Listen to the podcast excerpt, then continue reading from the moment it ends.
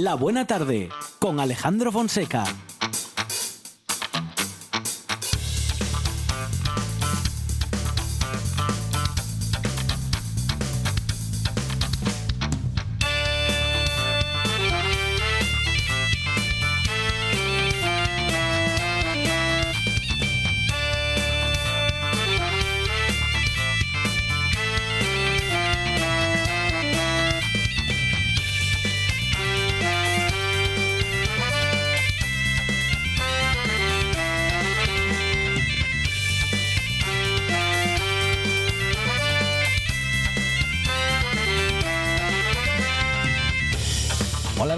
Son las 4 y 7 minutos de la tarde y esta es la radio del Principado de Asturias.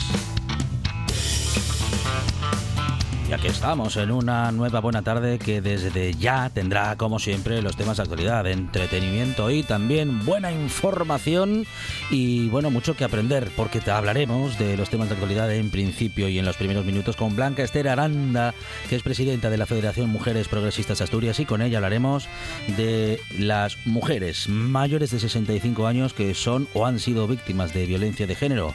Vamos a hablar de su situación y también de la invisibilización que denuncian desde la Federación eh, de este grupo concreto de mujeres. Tiempo tendremos también para describir y, bueno, pues eh, recorrer el informe que nos cuenta que después de la pandemia tenemos una situación social, bueno, pues algo empeorada. Vamos a comentarlo con la responsable del Servicio de Análisis y Estudios de Cáritas, Pilar Díaz Cano. Y estos y otros temas de actualidad serán tema de conversación y de análisis y de discusión también para los más experimentados de la radio. Nuestra tertulia de la experiencia con Ana Antolina Gutiérrez, Luis Felipe Capellín y Nacho Fernández del Castro. Hablaremos también con un hombre, hombre muy experimentado en todo lo que tiene que ver con la alimentación. Él es eh, Miguel Ángel Urueña, doctor en ciencia y tecnología de los alimentos, y con él hablaremos de cómo comer frutas con piel o sin piel. Bueno, pues hablaremos de esa y otras cuestiones relacionadas con la alimentación y nos alimenta de conocimientos y de contacto con la naturaleza y de sonidos de la naturaleza Amador Vázquez, que es ornitólogo también. Estará con nosotros Joaquín Sevilla, autor del libro Los males de la ciencia. Algunas cosas malas también hay en la ciencia y su funcionamiento y Joaquín Sevilla nos los cuenta.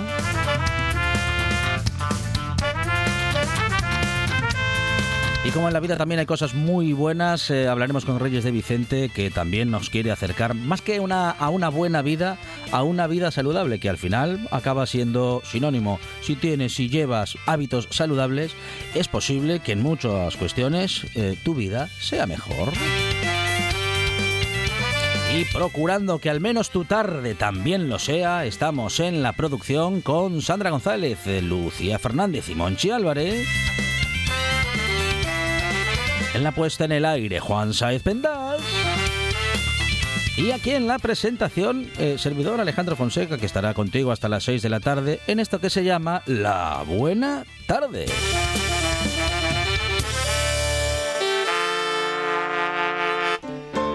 Me gusta la buena tarde.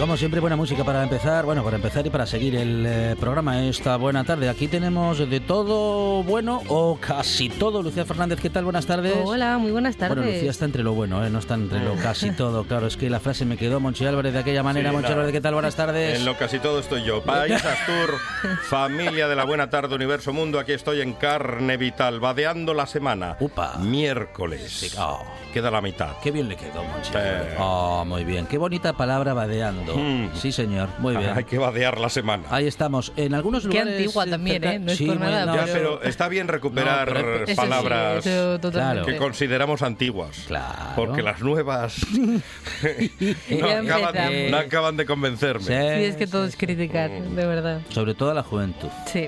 Cuando eso- uno critica a la juventud, siempre. eh, ya es una persona mayor. La juventud baila. Hey. Lucía Fernández. el aeropuerto del abuelo? Ahí está el aeropuerto del abuelo. Me gusta el aeropuerto del abuelo y la suerte que tiene el abuelo Sí. con la justicia y la Ah, lotería. No sé si por este orden. ¿Qué cosas? Ay, Hay ay. gente que tiene suerte, Lucía Fernández. Usted tiene, usted tiene suerte, se considera una persona con suerte. Yo sí, yo muchísima, Qué bien. muchísima suerte. Qué O eso, o eso quiero creer, porque si no, lo tengo complicado. Pero de la buena o de la mala. De la buena, de la buena, por ahora de la buena. Sí, sí. Y mm, ojalá tener la suerte, también es verdad, de tener el, el dinero suficiente que tienen algunos para poder comprarme un piso Mm. o una casina Ah. de, de estas que se ven a veces por ahí Sí. que son preciosas, pero dices tú, También se puede madre vivir mía, de alquiler. de alquiler también, sí. Pero tampoco me llega el dinero para ir de Ya. alquiler, porque además como están últimamente los precios, pues es un poco complicado. Pero mm, como siempre nos queda el, el soñar y el, y el imaginar y el pensar que nos gustaría en un futuro, pues eh, esto precisamente es lo que hemos planteado hoy en, en redes sociales.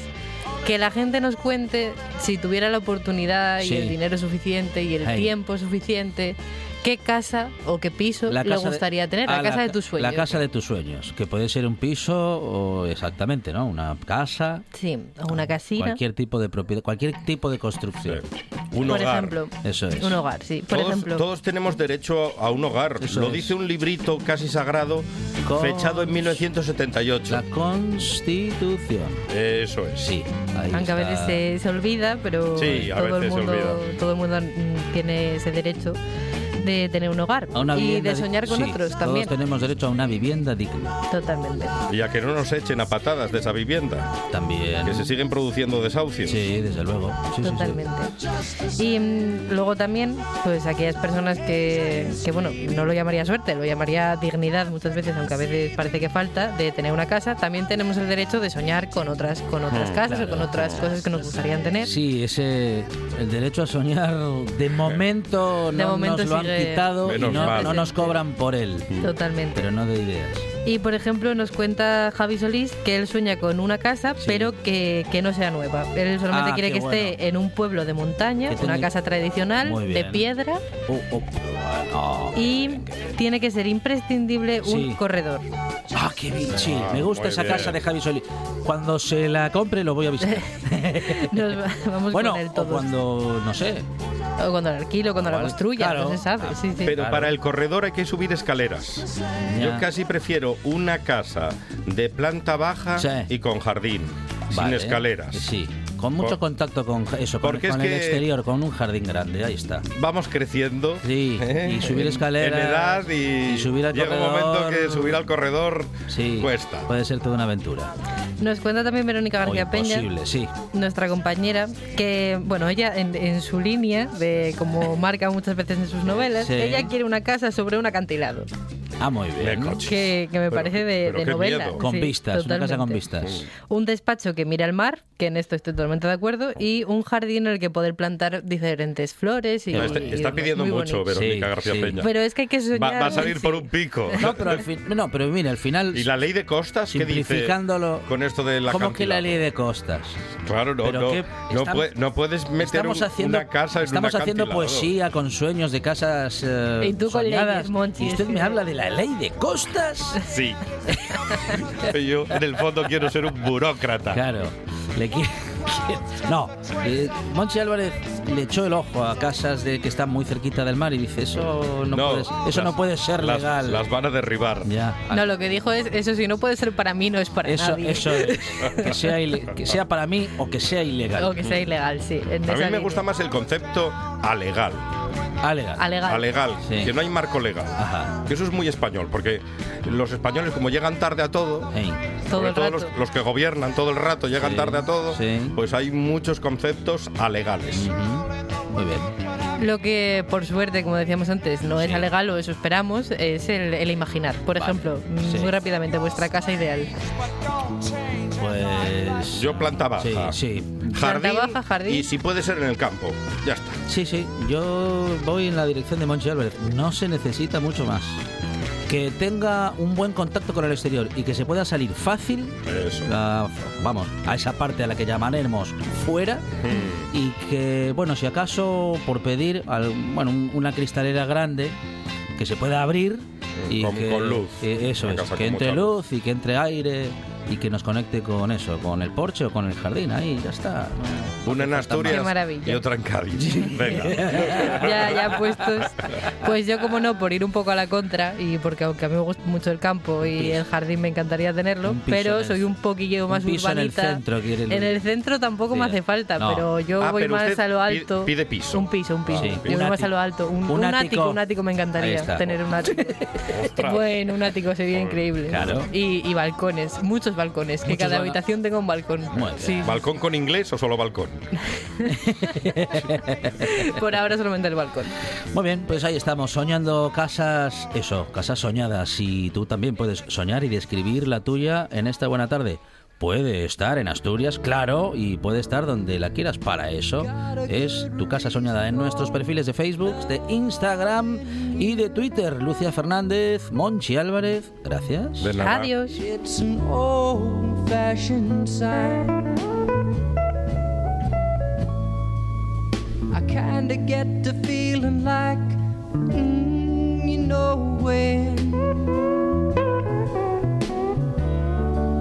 Fell in love first time.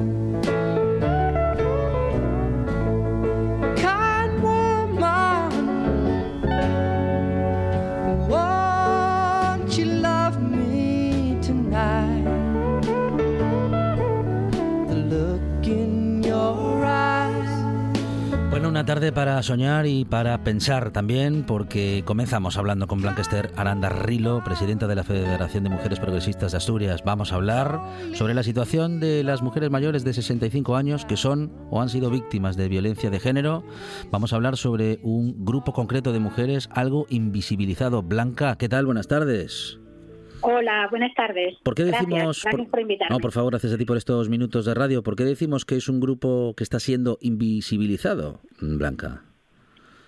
Bueno, no es que esté invisibilizado, es que las, las, las, a las propias mujeres que son mayores, que, eh, bueno, pues que la franja de edad que, que comentas, mayores de 65 años, Sí. les resulta más complicado ide- identificarse a sí mismas como víctimas y también identificar situaciones de maltrato o de machismo. Es más complicado porque eh, cultural y socialmente, eh, por desgracia, han estado más acostumbradas a este tipo de comportamientos. Por eso no es que no es que las invisibilicemos o que estén invisibilizadas, sino que es un- una franja de edad en la que es difícil eh, aflorar, identificarse. Bueno, la violencia de género tiene algunas pautas concretas que suelen repetirse en toda relación de malos tratos, y, aunque depende, claro, de cada caso en particular. Puede ser que justamente por lo que dices, ¿no? Por una cuestión generacional, cueste más identificar la violencia que sufren estas mujeres. Ellas mismas eh, no pueden identificarla como tal que podemos hacer para, bueno, ayudarles a eso, ¿no? A identificarla cuando, cuando exista y a poder pedir ayuda, claro, que es lo primero que, que van a necesitar hacer. Pues lo, mismo que se hace en, toda- en todas las franjas de edad, porque cierto es que si en este caso concreto por el que me, por el que me estáis eh, eh, preguntando es difícil, también nos encontramos situaciones en, en- justo en- en el otro punto, en el de las mujeres muy jóvenes a las que también les cuesta identificarse como, como víctimas. Al final estamos con un estamos en un problema eh, social y cultural que lleva muchísimos años eh, imbricado en la sociedad y, de- y del que es difícil salir. Las soluciones no son fáciles ni sencillas, son eh, soluciones legales, son soluciones culturales, educacionales, etcétera. Es decir, y luego hacer, en, en el caso de franjas de edad concreta, programas concretos, porque estamos hablando también de, de mujeres, eh, en este caso, pues que a lo mejor no han tenido el acceso a la educación que tenemos ahora las mujeres jóvenes, eh, el acceso al trabajo. hasta hace no mucho una mujer no podía abrir una cuenta bancaria en España si no era autorizada por su propio marido.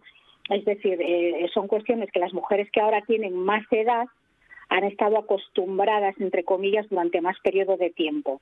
Entonces sí que es cierto que los planes específicos que hay para ellas, pues son precisamente para ellos, para, bueno, como siempre decimos las feministas, poner esas gafas violetas que nos hacen falta a todas y a todos. Claro, Porque a todos nos hace falta, a todos y a todas nos hace falta identificar esas situaciones de desigualdad y de maltrato. Hace unos días la representante del Partido Socialista, Ana Agudíez, defendía en la Comisión de Igualdad la necesidad de reforzar la lucha contra la violencia de género en este colectivo, en este grupo de mujeres, el de las mujeres mayores de 65 años. ¿Desde las instituciones consideras que se están tomando medidas efectivas? Sí, sí, la verdad es que, a ver, eh, eh, lo que te comentaba antes, Mm, situación que te describía con, con respecto a una cuenta bancaria hace 40 años, pues Claro. lo mismo podemos hablar de los programas y, y ayudas estatales que, que hay con respecto a, a los programas y las políticas de igualdad. No estamos ni muchísimo menos como hace 40 años. Se ha avanzado muchísimo y hay muchos programas específicos también para, para este tipo de violencia en, en, en- en esta franja de edad. Lo que hay que hacer es se- seguir avanzando, seguir reforzando ese, pacto de Estado contra, eh, contra las violencias machistas y, y, por supuesto, lo que decía, lo que decía la diputada, eh, ahondar en, en una franja de edad que se ve que a veces queda un poco descolgada. Yo pienso que por el que, y bueno, más feministas pensamos que es por esto, precisamente, por, por la dificultad de, de identificarse, por el desconocimiento de los recursos que hay muchas veces también, el no tener eh, eh, redes sociales, me refiero a redes sociales personales, no las Ujú. redes sociales digitales que hay ahora. Me refiero pues a, pues a familia, eh, amistades, etcétera, en las que puedas un poco agarrarte para, para poder intentar buscar una salida.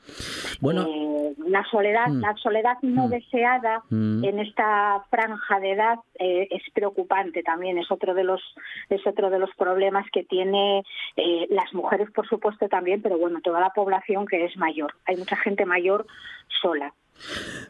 y justamente, perdón, puede ser un, un buen medio eh, la radio, ¿no? Para llegar a este grupo de Por mujeres, supuesto. porque como dices, efectivamente, mm, bueno, pues posiblemente sea una franja de edad en la que las redes sociales no estén tan presentes, ¿no? Eh, pero bueno, Sí. sí las radios, sí, sí estos medios de comunicación. Claro. Posiblemente haya que Claro. buscar estos medios, ¿no? Para hacer llegar este mensaje, la radio, la televisión, eh, y en este caso para las oyentes que, que, que puedan eh, estar en una situación difícil, ¿qué tienen que hacer? ¿Cómo pueden acercarse a, bueno, pues a recibir ayuda? eh, bueno, eh, mm, eh, pues, sí, sí, sí, sí, siempre que estén viviendo, ¿no? Una, una situación difícil, Blanca. Claro, claro, claro, y que y, y que se vean con fuerza y, que se vean con fuerza, no que se atrevan. No me gusta utilizar esa palabra porque hay que sentirse con fuerza para para dar un paso tan tan importante. Entonces, claro que sí que la, la radio y los medios audiovisuales tradicionales son una ayuda muy buena para estas personas. Cierto es que también cada vez más se hacen eh, a través de todo tipo de asociaciones, no solamente asociaciones del ámbito feminista, eh, cursos para, para digitalizarse, es decir, para aprender a manejar eh, Twitter, Facebook, etcétera, poder hacer trámites eh, eh, por vía telemática, etcétera con la pandemia todos hemos aprendido a usar con, mayor frecuencia pues las videoconferencias, por ejemplo, a utilizar estos medios de manera más continua y eso no deja de ser una ayuda también. Eh, eh, en- entre todos, entre todas y, y, por supuesto la radio, faltaría más, la radio siempre acompaña. Eso está, está clarísimo, claro que sí. ¿Y qué le podemos decir a esas mujeres? ¿Cómo, cómo pueden buscar ayuda? ¿Cómo podrían buscarla y encontrarla? Mm, Mira, eh, hay, un, hay un lugar al que siempre acudimos las personas cuando nos sentimos mal en cualquier aspecto de la vida, que es a nuestro médico o nuestra médica de atención primaria. Ahí mm, nadie tiene nadie tiene miedo de nadie tiene miedo de ir. Y las mujeres mayores tienen que saber que le pueden contar a su médico de cabecera, que es como lo llaman, como lo siguen llamando, o a su médica de cabecera, o a su enfermera, el, el problema que tengan. Esa es una magnífica vía de entrada eh, a todos los recursos de los que dispone el Estado para ayudar a, para ayudar a estas mujeres en, en situaciones de, de, violencia y de desigualdad. Blanca Yo las animaría a ir por ahí. Blanca Esther Aranda, presidenta de la Federación de Mujeres Progresistas de Asturias. Blanca, muchísimas gracias y un saludo desde la buena tarde. Un saludo, gracias a vosotros. Hasta luego.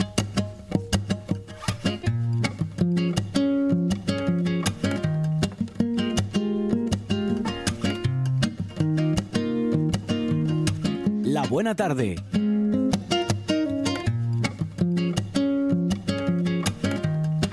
Las diferentes crisis que hemos tenido en los últimos años han agravado la situación social y después de la COVID eh, tenemos también números que nos, bueno, números o más bien estadísticas que nos indican que las cosas van un poco peor para aquellos colectivos para los que las cosas ya iban mal antes. Vamos a comentarlo con Pilar Díaz Cano, responsable del Servicio de Análisis y Estudios de Caritas. Eh, Pilar, ¿qué tal? Buenas tardes. Buenas tardes. Bueno, un, mapa, un mapa social que es más complejo, que es más duro, Pilar, cada vez. Eh, sí, eh, bueno, como sabes y acabas de comentar, eh, acabamos de publicar el informe sobre desarrollo y exclusión social en Asturias, que lo que analiza es el impacto de, de la COVID, ¿no? Y en Asturias lo que ocurre es, sí es verdad, que la población con integración plena aumenta. eh, la otra parte de la moneda es que también aumenta la población en situación de exclusión severa. Lo que detectamos en Asturias es decir, cada año que sacamos el informe, que lo sacamos cada cuatro años, aunque este ha sido en el impacto de COVID a los dos años del último, eh, bueno, pues sí que es verdad que la población asturiana se da una situación de polarización, de mayor desigualdad y va aumentando cada vez más las personas que se encuentran en situación de exclusión severa. Uh, un 17%, un 17 más, sin ir más lejos. Sí. Eh, hemos pasado, mm, bueno, pues de una población en exclusión severa de 75.000 personas a, bueno, a más de 88.000. Mm, sí. Eh, es una, una progresión, bueno, no solamente muy negativa, sino que nos llama la atención, nos tiene que poner, eh, vamos a decir que en situación de, de alarma o de, o de, bueno, no sé, o de tener mucho cuidado con esta situación. Sí, eh, sobre todo porque, a ver, el, fenómeno de la, de la exclusión, diferenciándolo de lo que es la pobreza económica, eh, viene asociado a, a, una acumulación de problemas eh, que cada vez que entras en la exclusión es un proceso, es un proceso difícil eh, y en donde vas acumulando, ¿no? Te voy a poner un ejemplo. Pues, sí, por ejemplo, sí. una mujer, una madre eh, que tiene las cargas familiares, por ejemplo, se encarga, eh, es responsable de, su, de sus hijos, uh -huh. la, los cuida únicamente, pues imagínate, con un salario eh, escaso, precario, un trabajo parcial, tiene que cuidar de sus hijos, pues va a tener problemas de vivienda, eh, a la larga va a tener problemas de salud, eh, porque su salud mental se va a ver afectada, seguramente esta mujer mm, sus redes de apoyo se vayan debilitando, es decir, es un proceso de acumulación de problemas. Los que más problemas tienen van acumulando problemas y cada vez son son más personas. Por supuesto que nos tiene que preocupar uh -huh. porque además estamos en una comunidad autónoma donde hay una, una gran inversión en, gasto social, ¿no? En, políticas sociales. Pero parece ser que única y exclusivamente las respuestas económicas no garantizan que las personas salgan de la exclusión, ¿no? Caritas apuesta, por supuesto, por, por políticas públicas muy personalizadas y, acompañamientos que analicen estos procesos de las personas eh, para que poco a poco eh, puedan ir, saliendo de la exclusión. ¿Es una situación que afecta especialmente a las mujeres o no necesariamente? Ah, hay más colectivos, mira, uh -huh. eh, mujeres, eh, sobre todo con cargas familiares, ¿eh? familias monoparentales, hogares en donde hay menores, pues um, se ven afectadas por exclusión eh, social 63.000 hogares en esta situación y, y luego también eh, personas extranjeras aunque en Asturias eh, hay una poca población inmigrante, sí que es verdad que es uno de los colectivos en donde también hay una gran acumulación de problemas y luego también eh, jóvenes. ¿eh? ¿Qué se puede hacer? ¿Qué podemos hacer para revertir esta situación? Bueno, pues realmente eh, lo que podemos hacer es, bueno, muchas cosas, ¿no? Si, si, si la exclusión social es un proceso eh, muy complejo, también son complejas, ¿no? Las, las, posibles soluciones. Efectivamente. Entonces, sí que es verdad que eh, hay que aplicar políticas muy, no solo que vayan en el ámbito de solucionar las carencias económicas, que evidentemente hay que solucionarlas, pero sobre todo vinculadas a acompañamientos mucho más personalizados y además a eh, generar eh, que estas personas tengan eh, oportunidades. Por ejemplo, algunas claves. garantizar que las personas tengan acceso a los derechos al margen, por ejemplo, de su situación de empleo. No es posible hmm. que yo, si tengo dinero, si tengo 60 euros en el bolsillo, pueda acceder a a un médico, a un psicólogo, pero si no los tengo no, no tengo acceso, por ejemplo, a ese, a ese derecho, ¿no? Y luego también eh, ahora mismo pues pues hay que mejorar lo, eh, tanto el acceso porque es un acceso difícil como también la compatibilidad, por ejemplo, del ingreso mínimo vital y del salario social. Los últimos datos que nosotros manejamos eh, nos indican que el ingreso mínimo vital solo llega al 15% de la población en exclusión severa. Bueno, eh, un dato este que último que nos deja Pilar, que mm, bueno nos deja también la premisa de que se puede todavía desde las administraciones y desde la sociedad, bueno, pues podemos hacer mucho, ¿no? Eh, brindar información y brindar apoyo, como dices, para por lo menos alcanzar los objetivos más básicos eh, de la vida diaria y también poder proveer de las herramientas para modificar esa situación. Efectivamente, lo que lo que está claro y sí que quería resaltar es que las personas que están en situación de exclusión severa intentan salir de esta situación. Esta imagen muchas veces social que yo que, que cobro una ayuda, un ingreso mínimo vital o un salario social, como lo cobro ya parece que no me muevo, ¿no? Para encontrar trabajo, el informe eh, fue lo que indica que 8 de cada 10 personas intentan, están eh, completamente implicadas, comprometidas tanto en la búsqueda activa de empleo como en cursos de formación para la actualización para, para, para esta búsqueda de empleo o bien eh, siguiendo planes de acompañamiento de tanto de entidades del tercer sector como de em, los servicios sociales públicos. Lo que ocurre es em, que eh, la estructura social eh, genera muchas trabas. Entonces, si yo, por ejemplo, tengo una baja cualificación, pues evidentemente accederé a un trabajo precario. Ese trabajo precario, ese trabajo parcial va a ocasionarme que tenga muchas dificultades para mm, tener una vivienda digna, ¿no?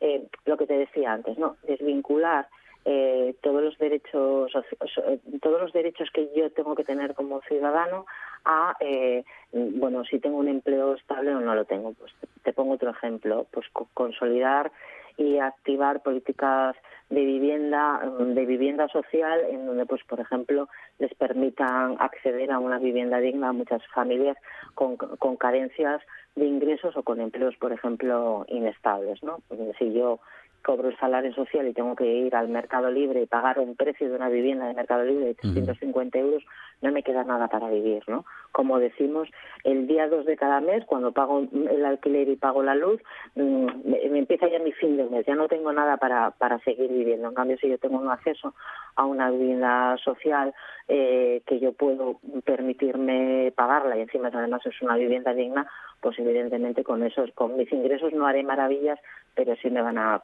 me van a, voy a poder vivir y cubrir mis necesidades básicas la exclusión social y la de mejorar sobre todo em, la situación de estos grupos y reducir el número de personas que estén y que están en esta situación está en manos de las administraciones y desde esta buena tarde lo recordamos con Pilar Díaz Cano, responsable del Servicio de Análisis y Estudios de Cáritas Diocesana de Oviedo. Pilar, muchísimas gracias y un saludo. Gracias. Desde, la buena a vosotros. Muy buenas tardes. Un programa de viajes, turismo, aventura e historia lleno de contenidos didácticos con los que aprender y divertirse. Un escaparate turístico donde se incluyen información sobre casas rurales, hoteles, gastronomía, turismo de aventura, senderismo, Voy festivales. a volver a salir y quiero que me aplaudáis como si fuera yo que sé. Un buen día para viajar. Un programa de apoyo al sector turístico de Asturias. Los sábados y domingos a las 10 de la mañana. Cocina tradicional y de vanguardia. Guisanderas, estrellas Michelin y fartures que sacan Michelines. Les Fartures con David Castañón. Sábados y domingos, después de un buen día para viajar en RPA. 78 consejos. Dos horas de radio. Noticias. Historias. Cada tarde. De 6 a 8. Directo Asturias. En RPA. En toda Asturias. RPA. La radio autonómica.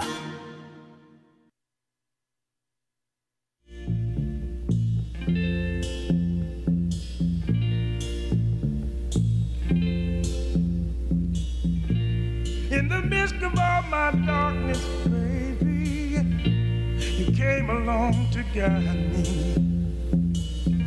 You took pity on a lonely man when you said you'd stand beside me. I'll never forget you for what you've done. I'll never turn my back on you for anyone.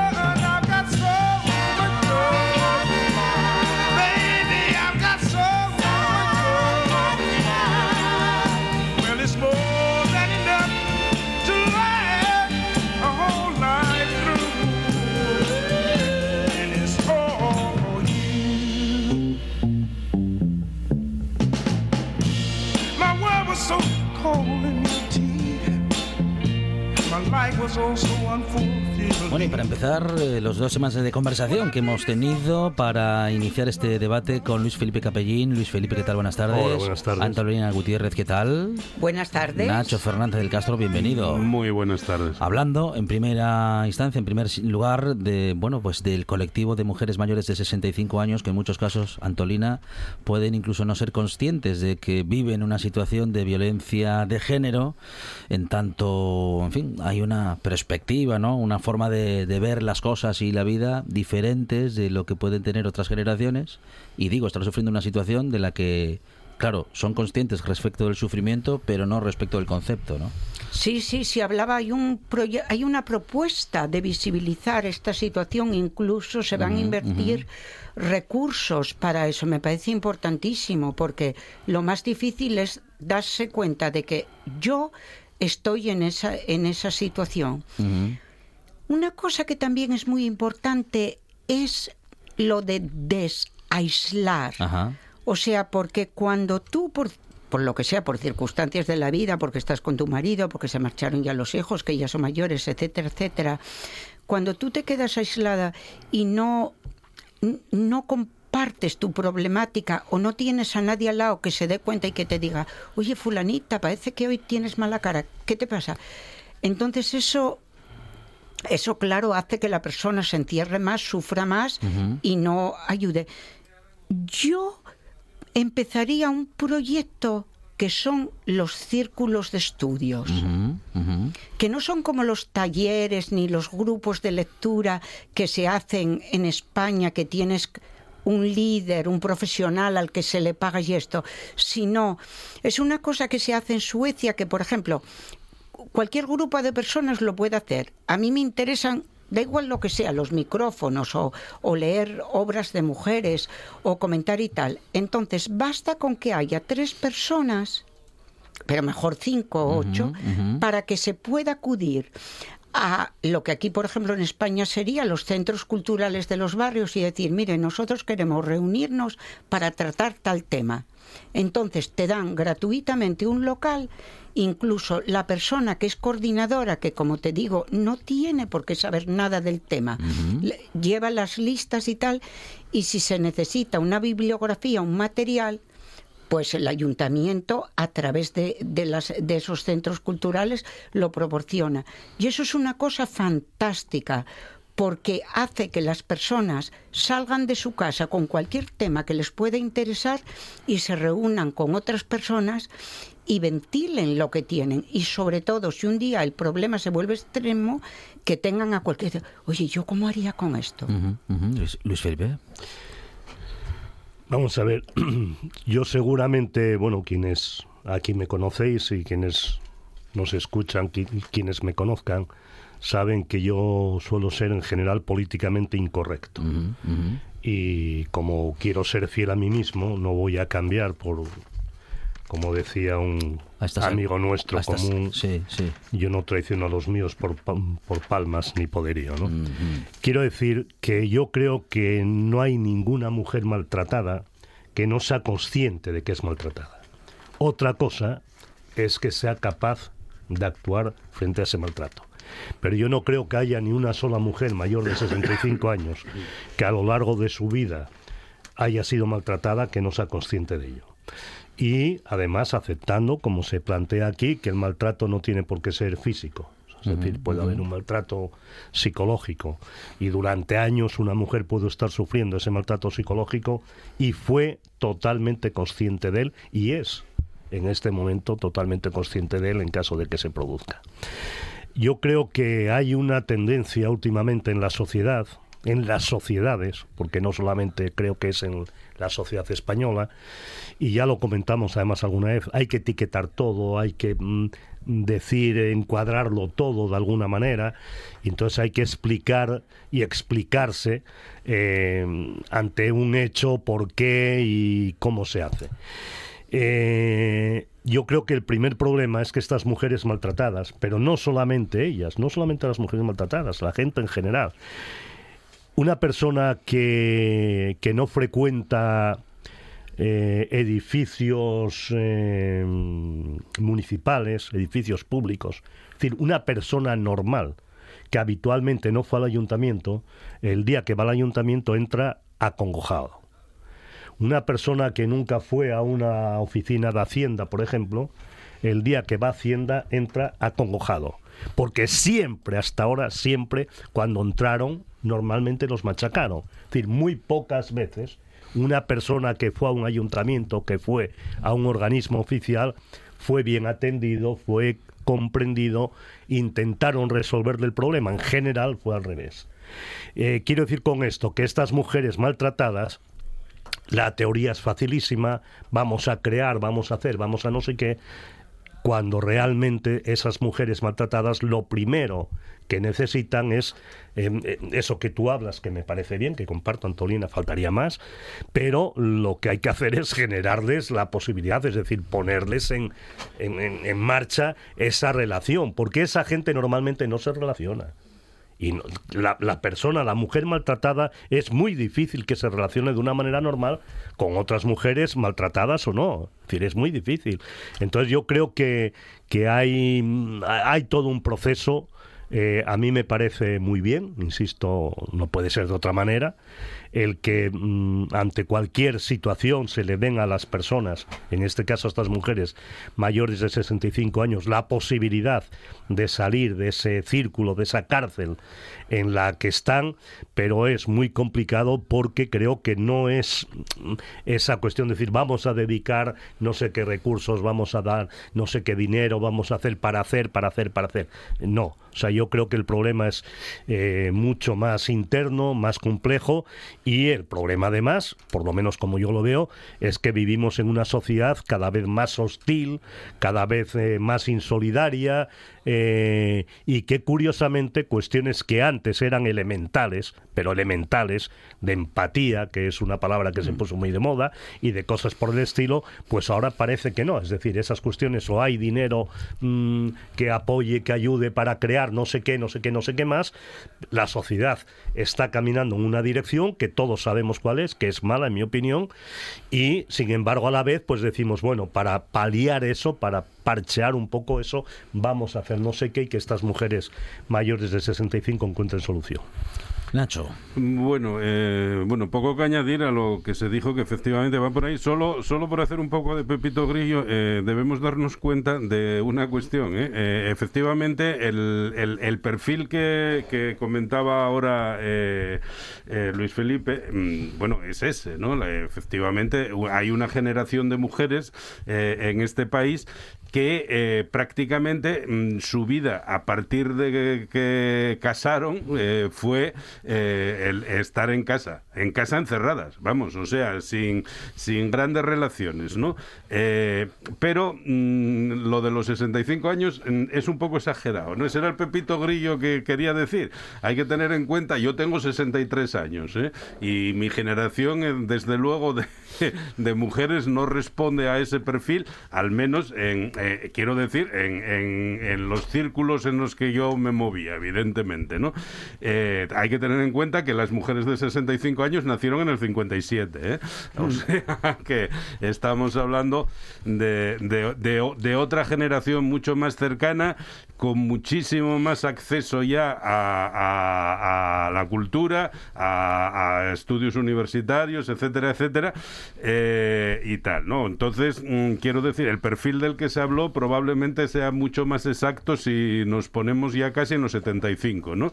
Eh, de todas maneras, eh, efectivamente, mm, la única, la única solución cuando se da este problema de, de aislamiento en sentido fuerte, como, como se da con frecuencia, y como se da también en otros casos por, por, casos ya de violencia más flagrante, no, no, no ya solo eh, psicológica, eh, pues eh, es efectivamente el apoyo entre iguales y buscar ese apoyo entre iguales significa salir, o sea, significa lograr cauces para que se pueda exteriorizar, digamos, de- del hogar donde sufre el maltrato la persona que, que lo está sufriendo. Y, y porque solo a partir de ahí puede haber un proceso de conciencia que implique la voluntad de superarlo.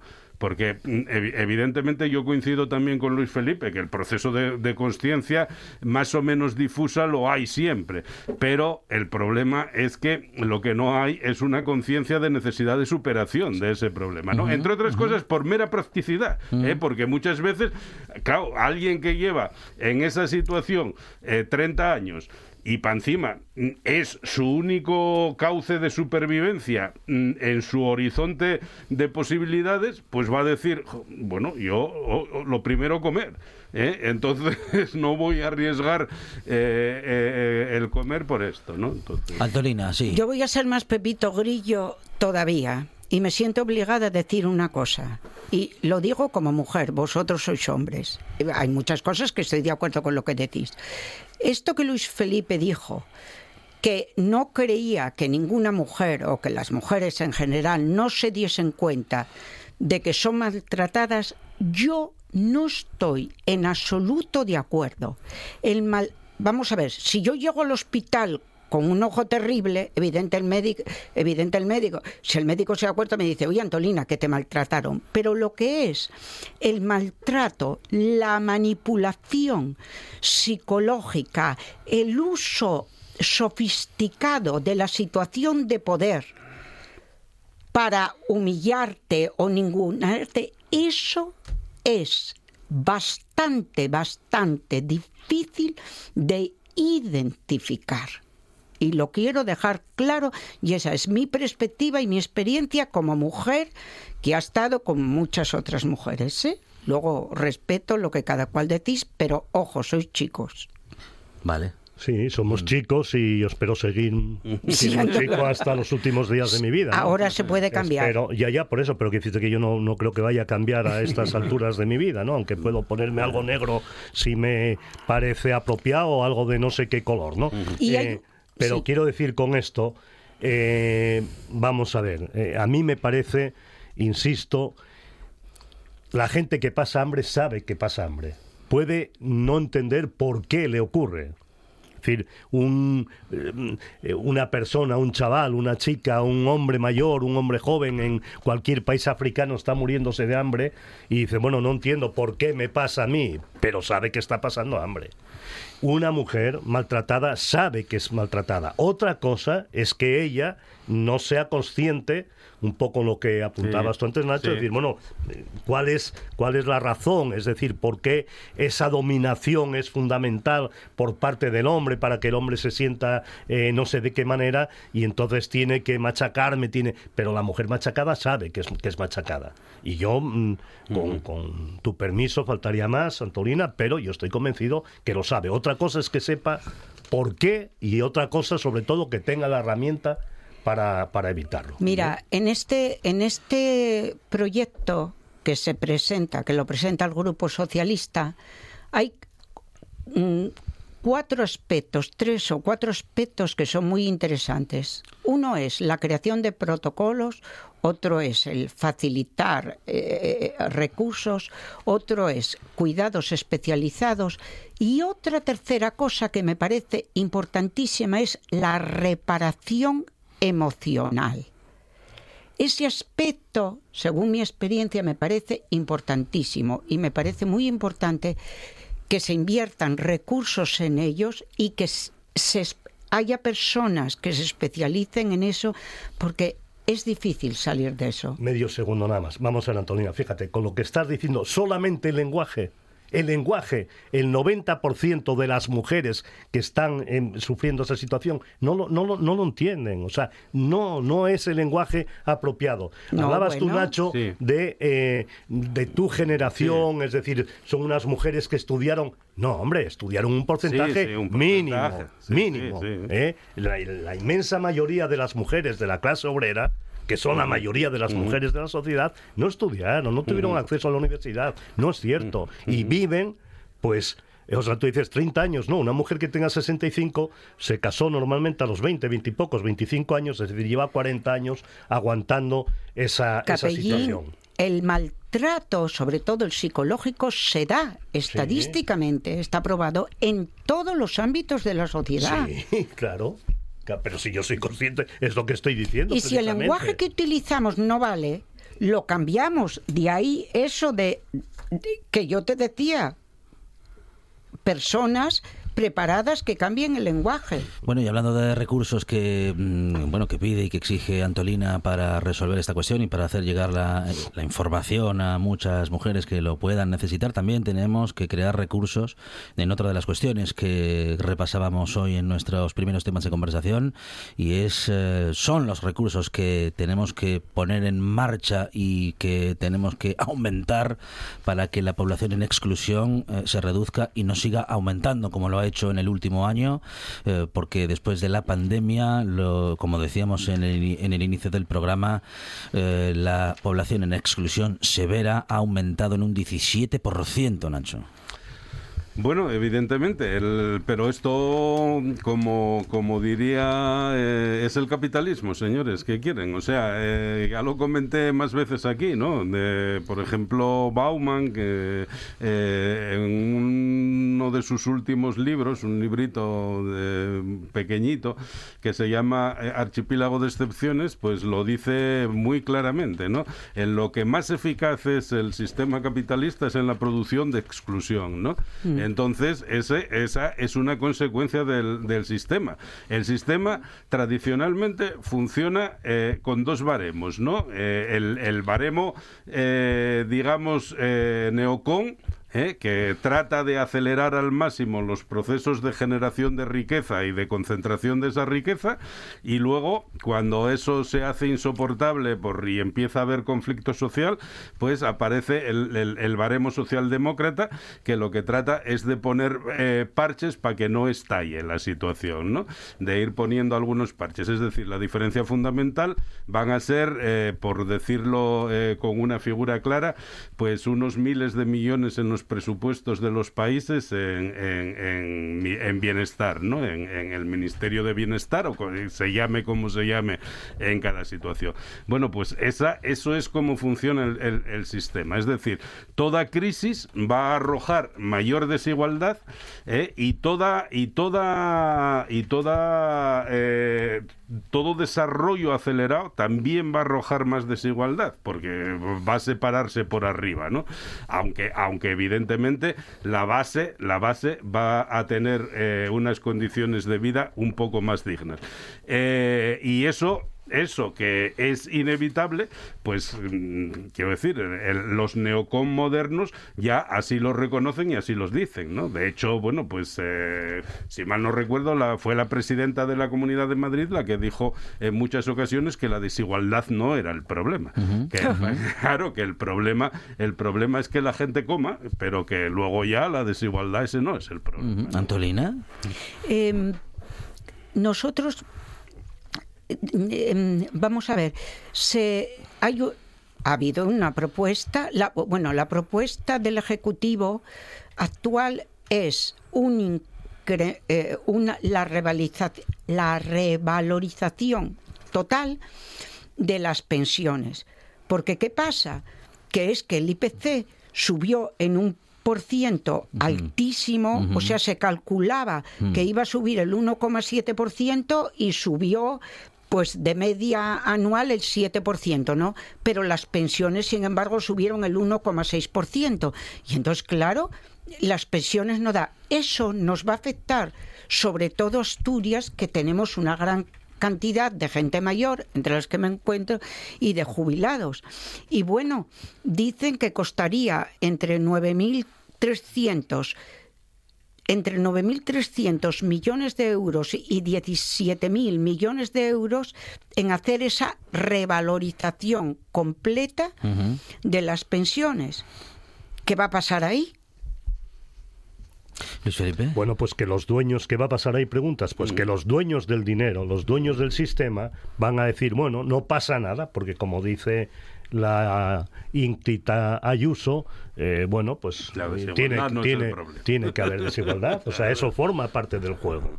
El problema cuál es, en mi opinión, el problema es que estamos asumiendo la sociedad en su conjunto, está asumiendo cada vez de manera más más explícita, es decir, ya nadie protesta nada, es decir, todo es aceptable, es así, efectivamente tiene que haber desigualdad. Y entonces no importa que mientras unos eh, lo están pasando muy mal, y cuando digo muy mal es requete mal, Requete mal. otros lo están pasando muy bien, y cuando digo muy bien digo requete bien. Mm. Es decir, en estos tiempos hay gente que está ganando más dinero que ganó nunca. Sí. O sea, que ganó nunca. Se están embolsando millones y millones y millones viendo cómo la inmensa mayoría de la población lo está pasando mal. Cuidado, unos mal y otros muy mal. El problema también es que se prefiere más decir, yo supongo que, que quienes ahora mismo, vosotros lo oí- oís igual que yo y quienes nos están escuchando también, pero la gente de qué se queja, si el Molinón está lleno, si el Carlos Tartiere está lleno, si yo voy a cenar y tengo que, que reservar mesa y no la tengo casi nunca, o sea, pero la gente está viviendo mejor que nunca. Eh, iba a decir una grosería y bueno, me contengo a tiempo. Estudié en el Colegio de la Inmaculada y eso me permite controlar mucho, ¿no?